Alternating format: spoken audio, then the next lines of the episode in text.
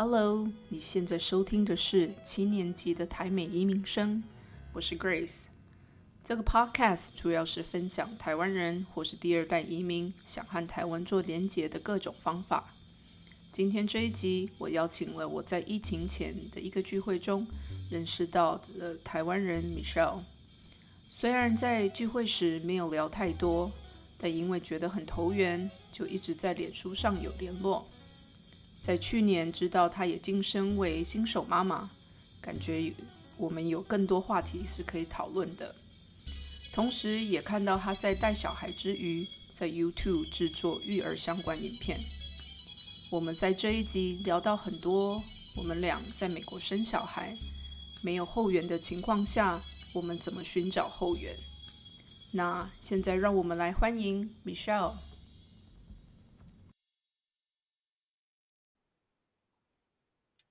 我觉得在美国当妈妈，跟我觉得我们，我不知道你应该是不是也是，还是也很多台湾朋友，就是我觉得跟台湾大家照顾的模式蛮不一样，尤其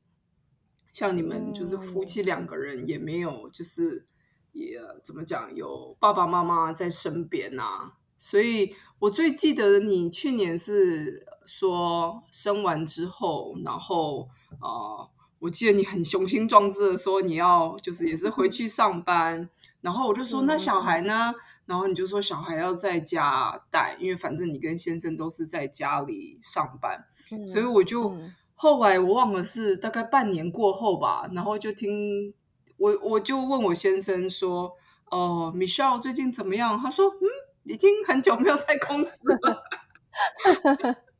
对啊，所以就很想要，很想知道到底就是小孩出生了后，然后你要回去上班的时候，就是大概的那个转折的心情是怎么样？这真的就是就是一个过程。我觉得啊，小孩的第一年，你都是慢慢的意识到各种的现实面，就是。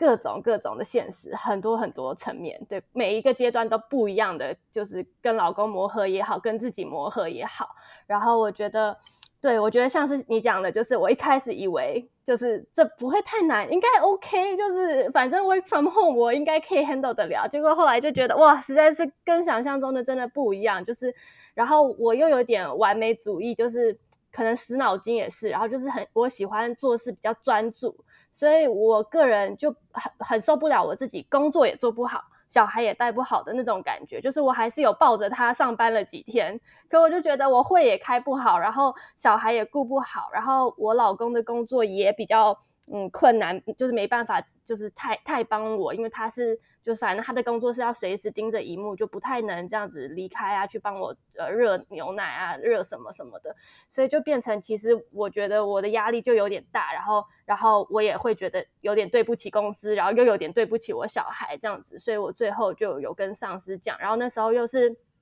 COVID 期间，所以那时候的 help 也很难找，就是保姆什么的，又要要么就是很贵，然后又很抢，所以我就觉得，哦，那那我先试着自己带带看，然后就这样一步一步的，就是踏上这个，就就是调整、调试各种各种调试的一个过程。对，所以你那时候大概想了多久？后来决定说，啊，这真的没办法，一边上班，然后一边在家带小孩。我想了，可能也有一两个礼拜，因为我老公那时候也是一开始他还就反正就是他一开始也有稍微请个几天假，让我就是衔接一下工作什么的。可是我后来还是觉得这样就就就连这样子都已经很混乱了，所以我就觉得等他要正式又要回去。Full time 上班的时候，我一定更混乱，所以我后来就有跟老板说，然后我老板也很体谅，因为他自己也是一个小孩的妈妈，嗯，所以他那时候也是完全就是建议我说，我也我我可以知道你的处境，他的建议是说一定要再找一个保姆之类的，但是我那时候也是觉得哦，现在 COVID 能不找就是还是想 hold 一下，对，然后。所以那时候我我就对，就是刚好辞职，呃不然就辞职。对，然后其实那时候也很多不同的事情，就是瞬间都呃涌上来。就家里台湾家人也有点事，就是爷爷刚好呃过世，对，然嗯后然后我又我们家附近邻居又吸烟，所以我们又面临到一个要搬家，所以我整个就是超级多头蜡烛同时在烧，然后对，所以那时候就真的就是辞职的也有点突然，然后有点就是对，可是可是整个 team 都是很很理解的，所以很 support，所以我很感谢他们这样子。嗯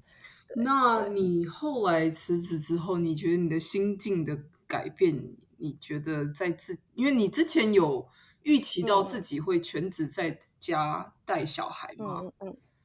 没有，完全我就不觉得我自己会踏上这个全职妈妈的路，对，真的不觉得，对，嗯、就是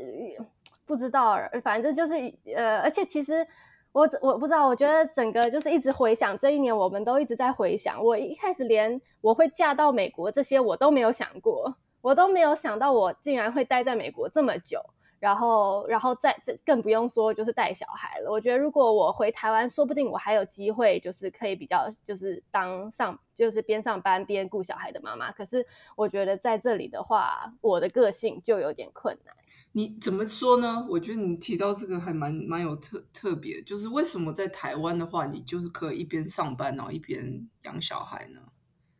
因为台湾毕竟我的后援还是蛮足够的，就是我爸是非常的期待我这个哦我我儿子我小孩到来，就是他的孙子的到来，所以而且我是可以我知道我爸很喜欢你知道帮忙接送啊，就是他也是各种雄心壮志，他觉得我我已经准备好了，你们就生，我可以帮忙带，他是的这种这种心态。是对，然后我妈也是蛮反，我妈现在也是，反正他们两个都比较算是退休了，所以他们其实都可以是一个很好的后援。嗯对，然后也我我也相信他们带小孩的能力什么的，所以我是知道哦，如果我回去的话，可能就是至少接送小孩啊什么这方面，我是真的是不需要担心的。嗯可是在这里，毕竟我们就是对啊，没有没有后援，然后嗯，就是可能要这样，然后加上我老公的上班工作时间跟他的工作内容也是比较难，就是他他的工作等于有点像一点五份全职，所以我觉得我就更难继续上班，除非我就是转转 part time。但是我们公司那时候，我觉得他他们还是比较倾向于 full time，所以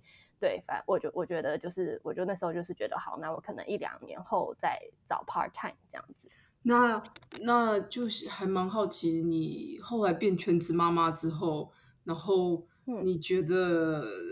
怎么讲？就是那个转换，就是从本来都是工作啊，那当然生小孩也是个还蛮大的一个过程。可是到因为算是比较是呃很很很 suddenly 的就就辞了职，但是因为刚好也有很多事要忙，那当那些事情都忙完之后，真的是全心全意在带小孩，你的心、嗯应该说心境有什么特别的转换吗？有，我觉得就是发现自己哇，我原来做家事方面的这么的呃不擅长，就是有这么多的进步空间。对，就是我那时候才意识到，哇，我的家事原来很多地方可能做的一不够有效率，或者煮饭我还有很多需要学的，或者是各种对，反正就是开始发现，哇，就是跟以前上班你需要的技能是一个完全不一样的。就以前上班可能两个人就是下班就稍家事就随便做做，然后一个礼拜再做一次就好，但是有小孩子是不可能的，你就是而且特别是小孩又在家。他的那个破坏的速度，你等于几乎每每一天、每两天都一定要 run 完这些全部的家事一轮，所以你变成你的速度啊什么的，全部都要迅速的提升。我觉得就是，嗯，就是对那些就是开始让我觉得哇，我有很多地方需要再加油，或者是再排优先顺序，再重新你知道拟定一个自己的家事的 SOP 这些的。真的很有那种完美个性的感觉。对真的蛮搞笑，对。不过我觉得你讲到一个很大的重点呢，我也是最近在想，我觉得呃，生小孩是一回事，可是生小孩之后就是有个家了嘛，因为就是就是不是夫就是夫妻之间，就是真的有小孩。然后我觉得持家这件事情，包括费用要怎么付啊，你知道，然后大家薪水要怎么分啊？因为我我目前我跟我先生还是就是彼此都有工作，然后再来就是小孩要上什么课啊，然后什么的，然后我就想说，哇，就是都没有人跟我们说这件这些事情。对对，我觉得这会是一个非常，就是第一年这些东西会跟老公有非常大的磨合。就是大家都没有意料到，就是可能我老公一开始也没有预料到我会哦，后来变成全职妈妈，然后他的心境也要转换，我自己要开始说服我自己，然后他也要开，你也要跟他，让他也慢慢的跟你在一个 same page，而且大家就是都会被自己，我觉得大家，我觉得我算转换的快，因为我的原生家庭。我妈妈是全职妈妈，嗯，所以我调试的没有那么的辛苦。我觉得哦，我我可以理解了哦，为什么我妈妈就当全职妈妈，然后还是那么忙什么之类的。可是我老公又是另外一回事，因为他他的原生家庭，他的妈妈就是一个很女很女强人，而且又是日本妈妈哦，对他就是又是日本妈妈，又是上班族妈妈，所以我的我的我他反正我就觉得哦我。相对来说就有蛮大的压力，就是来自于对他妈妈可以做到这两件事情，然后又都做得很好，对，所以就是这一年我们就蛮多磨合，都是或者是就小碰撞，都是在这方面，然后还有金钱的利用啊、运用啊这些的。这讲到还蛮特别，因为我之前也是朋友。分享说，我其实，在生小孩之后，都一直还是在工作。然后，像你昨天不是也在问说，到底怎么做到的？然后我就想，对啊，然后我就想说，其实，嗯，这就是刚回到你刚提的原生家庭。我妈虽然说她的薪水没有像我爸那么多，就是不是是家里的经济的一个支持的人，可是她一直都在工作。然后工作到就是要退休的年纪才退休，所以我觉得就一直有应该说有这样子的影响到吧，因为原生家庭是怎么样，你就会觉得哦，好像好像可以这样做这样子。然后我跟我先生其实对家事来讲，其实，在小孩之前其实就已经算是蛮平均的，所以我其实一直也希望说，不管说我的薪水是多少，至少。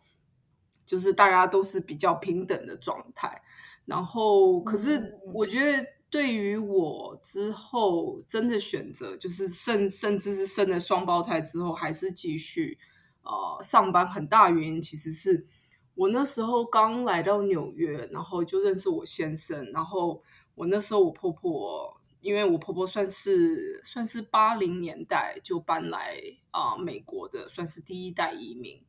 然后他那时候就跟我分享一些他的算是朋友同辈的朋友，所以就是算是呃我婆婆那一辈的朋友。那听到几个移民的家庭，至少有两个就是呃可能呃爸爸在上班，妈妈就在家里带小孩，然后经济还不错，也有那种所谓美式的很大的 single house 在郊区。然后后来也是就是无预警的啊，爸爸被。呃，被裁员了，然后所以整个家庭就陷入到很经济很不好的状态，然后甚至啊，裁员的时间刚好是小孩子正要上大学的时候，所以他那时候跟我提这两个嗯例子的时候，我就其实对于我来说，当然说我们在聊小孩的事情，可是对于我来说，就是整个家庭。这个经济是谁可以怎么讲支持的？我其实一直很怕有那样的情形出现。然后，那对于我比较特别的是，其实我在怀孕的时候，我先生其实那时候是被裁员的，就是中期的时候，就那时候就有一点算是希望不要真的被裁掉，可是真的是被裁掉。所以那时候我的我其实根本没有可以有可以选择说。不工作，那时候甚至有可能是，反而是我先生在家带小孩。如果他没有再找到工作的话，那我去上班啊。所以那时候其实是有有这样的可能性。不过还好是他很快就找到了新工作，然后所以我那时候也是觉得美国，我觉得怎么讲，就比较商业利益的公司，就我后来现在看起来都是。裁员这个状况其实是还蛮普遍的，所以那时候就会怕说之后不知道什么时候哈，不管是我先生或者是我，如果有一方啊，除了薪水不讲啊，其实在美国我觉得生活很大的困难其实是啊，那个 health insurance 的部分。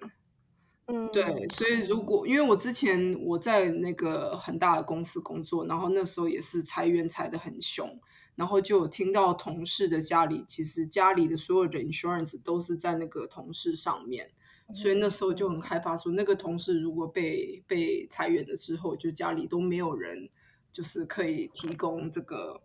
就是保险医疗保险这件事情，所以我其实。虽然说自己也是很想要小孩，可是就是这件事，就是这这整个很多的例子跟经验，就是一直跟我说，哦，你还是要继续工作。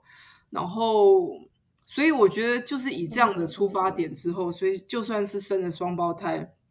一开始其实虽然说大家其实都会觉得说，啊，你的你的薪水都好像投到那个。daycare 或者是保姆的那个钱里面，不过的确是第一二年的时候，真真的是花了花了很多的钱在那个上面。可是，一方面，我觉得我不知道你你的感觉是什么，只是就是我觉得在小孩在学校的时候，我至少是觉得我稍微可以 mentally 休息一下。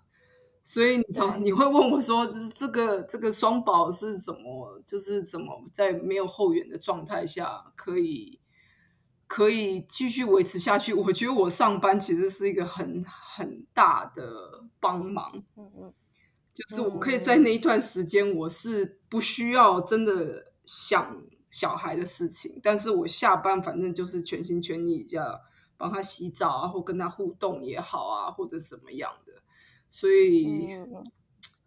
比较是，我觉得真的是看每个人的经验跟背景，然后然后另外一个很大原因也是因为。我爸妈很晚才生我，所以我是就算回台湾也没有后援。他们其实已经身体非常不好。那我公婆虽然说也是在附近，可是我婆婆还是继续在上班的，所以其实是就是整整体来讲，本来就是没有后援的这个状态。所以就一开始就是打打，就是就是要想好到底是要什么样的方法，然后养小孩。了解了解，所以像你，其实就是你婆婆也是很支持，就是你继续工作这些的，就是其实婆婆就是其实你们两边的家庭结构都蛮支持你们，就是两边都继续呃上班这样子，因为有些有些，比如说我的例子好了，我爸他就是比较会觉得哦。就是他就会希望我就是多多专心一点带小孩就好了，然后其他的话他觉得哦就是不需要担心那么多，或者是比较交给老公这样子，因为他自己是这个样子，所以他对我的预期也会有点偏这样子，所以对，反而我还要跟我爸沟通这些，也是要磨一下下这样子，对，所以所以你的话听起来是你的呃经验，还有你双方。两边的家庭其实都是蛮支持你们，是呃，就是继续上班，然后然后这种模式这样子。我我不能说是真的支持，但是也绝对没有反对了。嗯，对，意思就是因为他们也没办法实质上啊可以给我们任何支持，所以其实就是其实就是由我跟我先生决定这件事情，说到底是。要怎么样抚养小孩啊，或什么的？对，好，我想请问一下，那你们是大概什么时候意识到，就是需要开始把小孩送去 daycare 啊，这些这些东西？然后你们听起来像是你们，因为本来就有一些心理准备跟心理建设，所以感觉你们蛮快就哦，知道自己就是需要这些 backup，就是需要这些后援，然后就很快的就把小孩放到可能托婴中心，然后 full time 这样子。就是你们的 process 是怎么？因为我自己是。我就都是循序循序渐进这样子，慢慢的到现在这个状态的，所以我也想听你们就是第一年你们那个心境的调整的那个。我们其实一开始，我觉得像你，你可能也体体验到，像你刚刚讲的，说呃有回去上班，然后后来发现没办法，然后就就改变。老实讲，我们也没有差太多了。我觉得真的是没有生过小孩的爸妈，其实都是完全没有经验，完全不太知道是怎么样，然后。也是有点走一步算一步，不过唯一有一件事情，我是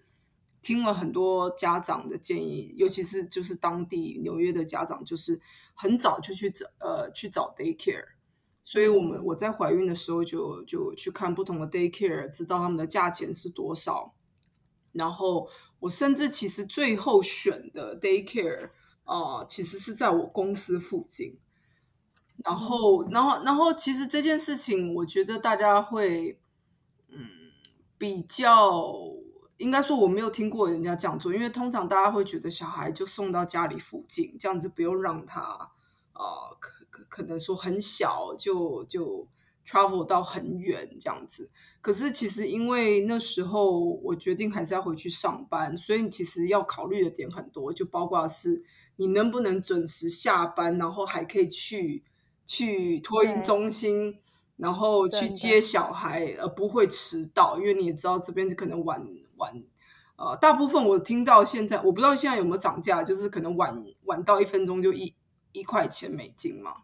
嗯，差不多左右。对，所以那时候我就后来看了很久，甚至是快要生产前才想说，哎，我们家附近刚好我们那时候住的地方都非常非常贵，然后因为是双胞胎，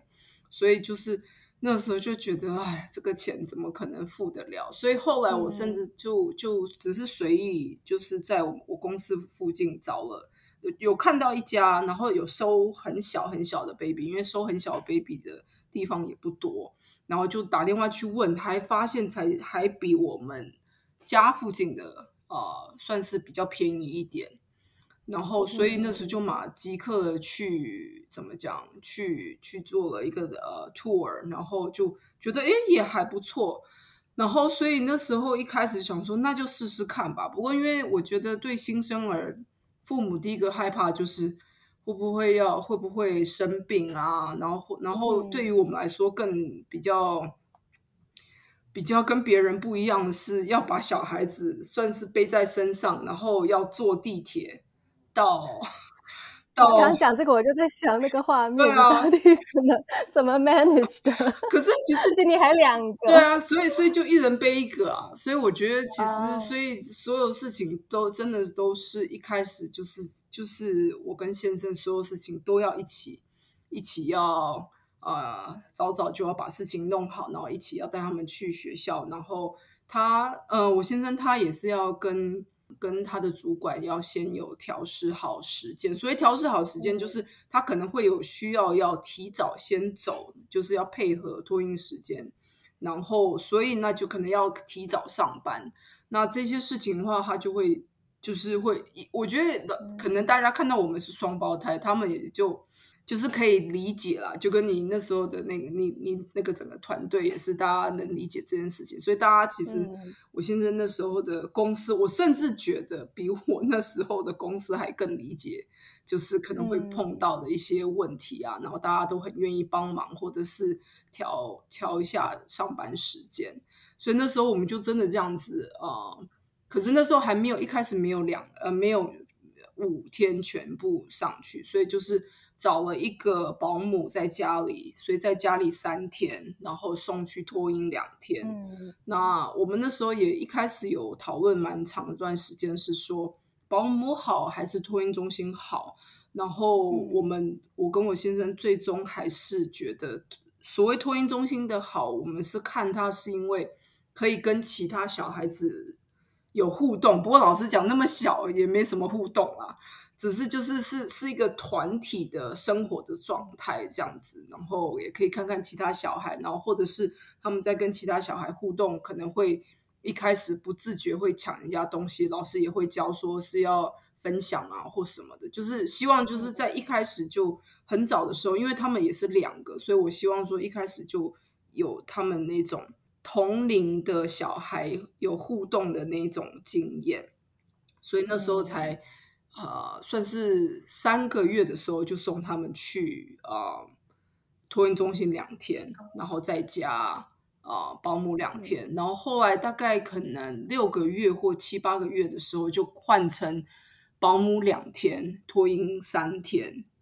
然后到一岁的时候，反正也是就是你讲的循序渐进，到一岁的时候，因为可以走了，然后也在托运中心非常跟老师都互动非常好。所以就完全就换成五天。那因为所谓就是后来换成这样，其实很大原因也是因为两边付，其实真的非常花钱。对对对，就是是你你他虽然说是两天，可是他的两天的钱，你送五天的钱，就是如果每一天算下来，当然是比较划算。但是那时候他还是就是考虑到小朋友还是太小，不要每一天都还要带他们出去，所以是到了对一岁之后才是五天上托婴。确实，确实，我那时候我我自己的呃 process 我也可以分享一下。我是一开始就是呃先退全职嘛，然后我自己带，然后一开始还可以，一开始还真的可以 manage。可是后来直到搬家，搬完家我就要崩溃了，因为就是那时候就觉得哇塞，我们家整个爆炸到不行，然后有小孩在家，我根本就没办法拆拆箱啊，然后整理，然后所以那个家就是两个礼拜都有点呈现瘫痪的状态。我那时候，所以我觉得。我觉得有一点我还蛮想要，就是讲，我觉得就是可能，我觉得我们还算一有办法走到这一步，其实是就是我们都有意识到自己需要自己在另寻另外创造后援。我觉得对台湾的妈妈来说，这一点非常的重要，就是我们没有后援，我们就要想办法，非常 active 的想办法怎么创造后援。我觉得这一点是我会，就是后来我都跟每个妈妈就是聊天的时候，我都有在提，就是就是真的不要硬撑，就是你该。求救，该创造后援，该找帮手的时候，你就是要去找帮手，不然那个第一年，你知道也是很多妈妈很容易忧郁啊什么的，所以我觉得听起来好像我目前回头看，我觉得很庆幸我自己就是还蛮快就意识到我需要帮助，然后我需要去找保姆或者找 daycare，然后我那时候是搬完家。我就是非意识到，我真的一定要找一个保姆，或者找找，就是那时候只是想要找一个保姆，而且甚至已经心态有点随便，就只要保姆来帮我抱住宝宝就好，我不需要他多多 experience，我只要他来抱住我的宝宝就好了。对，然后可是后来就是找找找，因为那时候 COVID 期间，所以保姆非常的贵，然后剩下来的保姆跟你时间终于可以那么及时的呃来帮你的保姆，感觉就是可能素质也就是没有到那么的。理想可能呃啊，我不知道啊，我自己的感觉啦，可能就刚好我也没有面试很多，可是我那时候的感觉是这样。然后我觉得我呃自己这样子乱找保姆，反而有点反而比较担心，因为呃反正就是我后来就是找了一下保姆，然后发现哎好像没有找到很投缘的，然后我就就赶快又又继续找 solution，所以才找到这个 daycare。那怎么选？差不多两天一个礼拜这样子的时间呢？对，我觉得，我觉得还蛮对，这一点也是我觉得还蛮有趣的，可以，我们就是可以，就是就是分享一下，因为那时候我跟我别的朋友聊，他也是很惊讶，说哦，原来 daycare 有提供这种两天、三天、五天的选项。所以他他们很多一开始他们都是自己在那边埋头苦干，他们就是没有意识到，哎，其实他们找后援还可以有这种两天三天慢慢循序循序渐进的方式。所以那时候我对好就是反正有一个妈妈，我也是还好，我有跟她聊，她后来也自己去找到这种。这种就是可以放小孩去，甚至几小时，他有找到几小时的，因为他那时候也是觉得，呃，放两天或者三天也是负担有点重，因为全职妈妈毕竟你就是没有少一份薪水，所以你其实全职妈妈会很容易就是有这种全部自己想扛下来的心态。可是我觉得这超级要不得，我觉得有时候真的有些就是这些钱就是后你自己真的没有后援，你还是需要花点钱去 build 一个你比较相信的 relationship 这样子，所以。对我我我是非常建议，就是很多妈妈还是不管怎么样，都还是要去探索一下自己的这些 options。对，所以嗯，反正我就是觉得，对，就不要硬撑。然后我还蛮庆幸我自己那时候就开始找到这个 daycare，然后开始三天，然后甚至到我现在还蛮信任他们，所以可能过一阵子，我跟我老公就会觉得可以开始送五天了这样。嗯，对，也是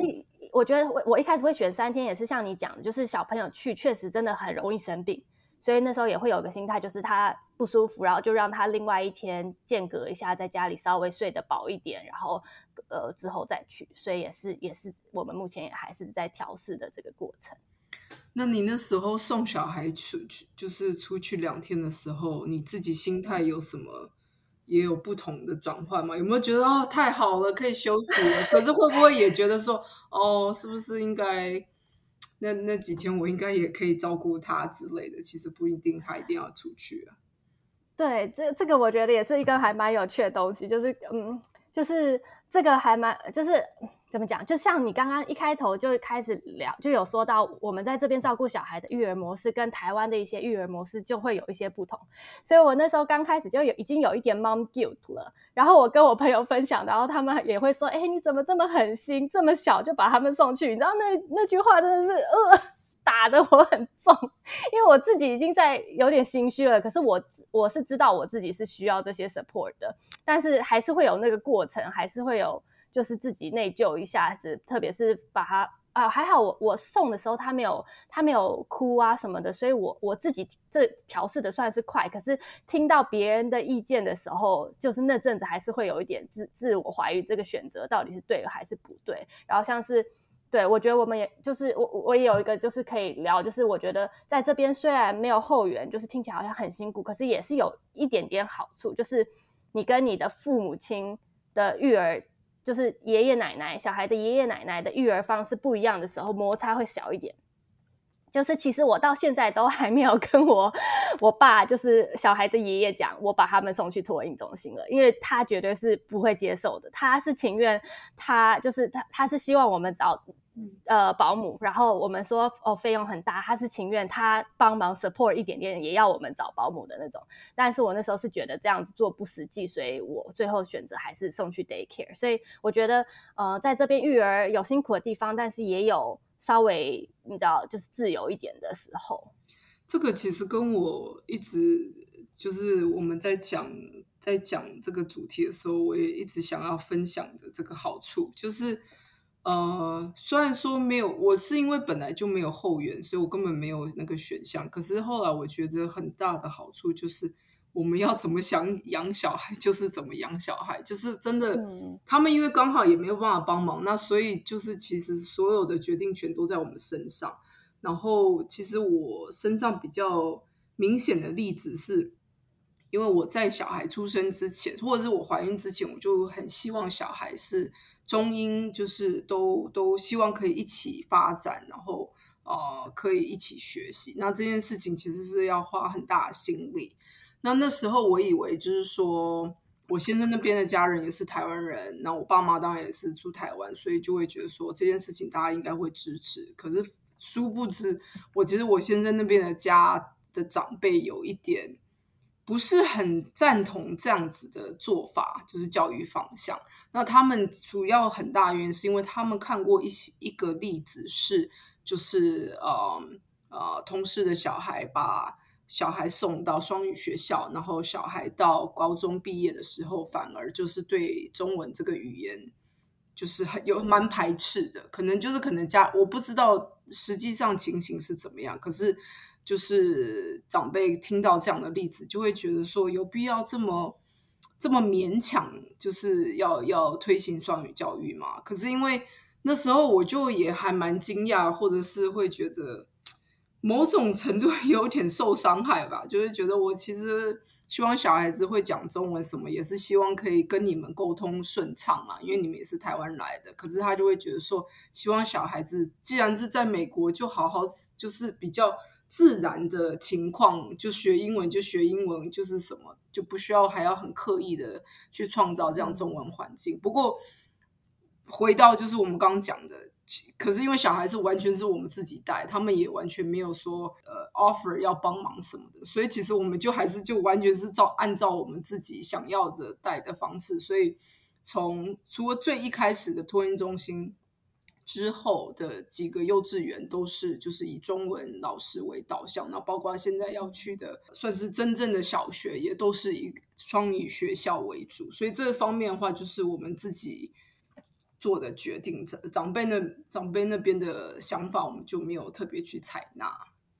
对，这种时候，对啊，这就是他们会给意见，可是因为毕竟就是你们是比较是。对，主要照顾者，所以他们的意见就会变得，就是就他们自己就知道了。对对对，我我我我懂，我懂。对，就他们也不会，也没办法说什么反对的话了。然后现在，我觉得他们现在也有感受到这个其实这件事情的好处，因为就是沟通很顺畅啊，也不会需要一定要跟他们讲英文啊。或什么，然后还蛮想知道，就是你在去年的时候开了一个 YouTube 的频道，然后我记得有看过一集，你是说在怀孕的时候有看了很多不同的，好像也是 YouTube 的东西，然后有接收到很多知识，觉得很有用。然后是不是那时候是觉得没有很多台湾的妈妈这样分享，所以才引起你有这样子开频道的想法？没错，就是其实，嗯，怎么讲？就是我那时候查的，几乎看到的美都是，因为毕竟我是要在美国育儿，所以我买的东西当然还是要美国方便比较好。所以我查来查去，然后看来看去，很多都是外国人的频道，然后就发现，哎，讲中文的呃蛮少的。然后像你讲的，其实我们放松的时间还是喜欢听英文的，而且听中文的频道，或者是听中文的节目，这样子就看中文的节目。所以那时候我就也觉得，哦，我就是希望我可以当那个，就是让台湾妈妈就可以查资料，可以查到我我用的好用的美国产品，而不是要让他们就是因为他们没有这些管道，然后只能买那种贵贵的台湾进口或者是别国，然后就是没办法了解到美国一些好用又便宜的产品。所以我那时候才会对，就是有这个动机来试着拍 YouTube。所以对，也是多亏多亏我的。怀孕的过程，然后对让我有现在这样，就是虽然我是全职妈妈，可是至少让我也有一个小心灵寄托，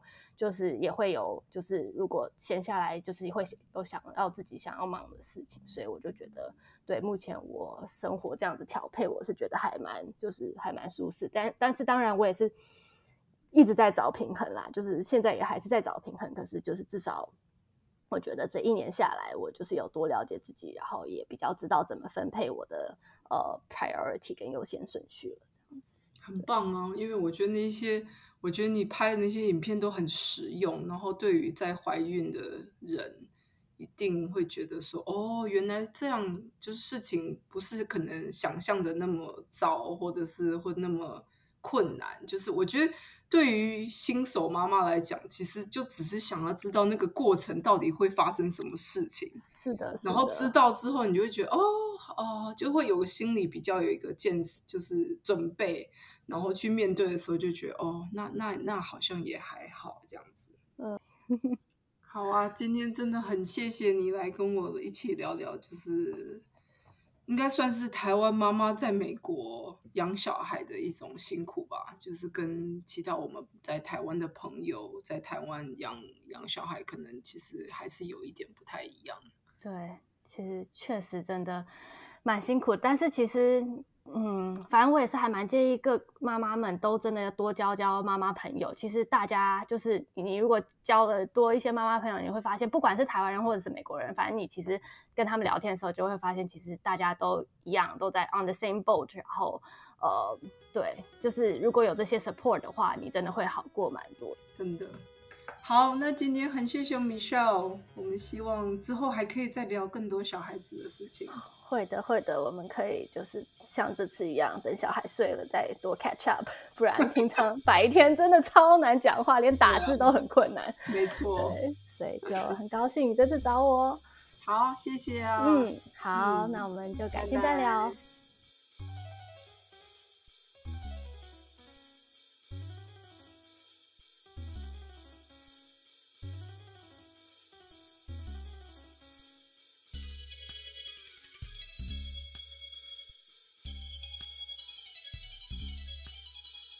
感谢你的收听。你若喜欢这一集，欢迎到 Apple Podcast 评分留言。希望借由大家的支持和鼓励，可以让我有继续录制节目的动力。谢谢你，拜。